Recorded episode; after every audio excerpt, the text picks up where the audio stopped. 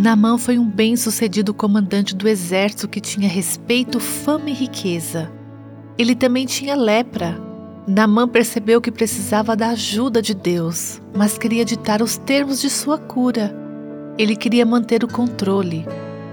Lemos sua história em 2 Reis 5.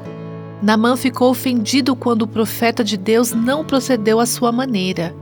Ele disse: Eu estava certo de que ele sairia para receber-me, invocaria de pé o nome do Senhor seu Deus, moveria a mão sobre o lugar afetado e me curaria da lepra.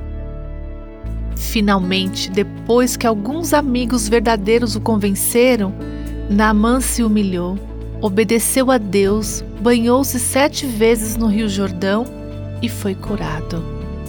Qual é o seu Rio Jordão? Pode ser confessar seu pecado diante de uma congregação da igreja onde você é líder. Pode ser admitir sua necessidade e pedir a uma amiga para orar com você.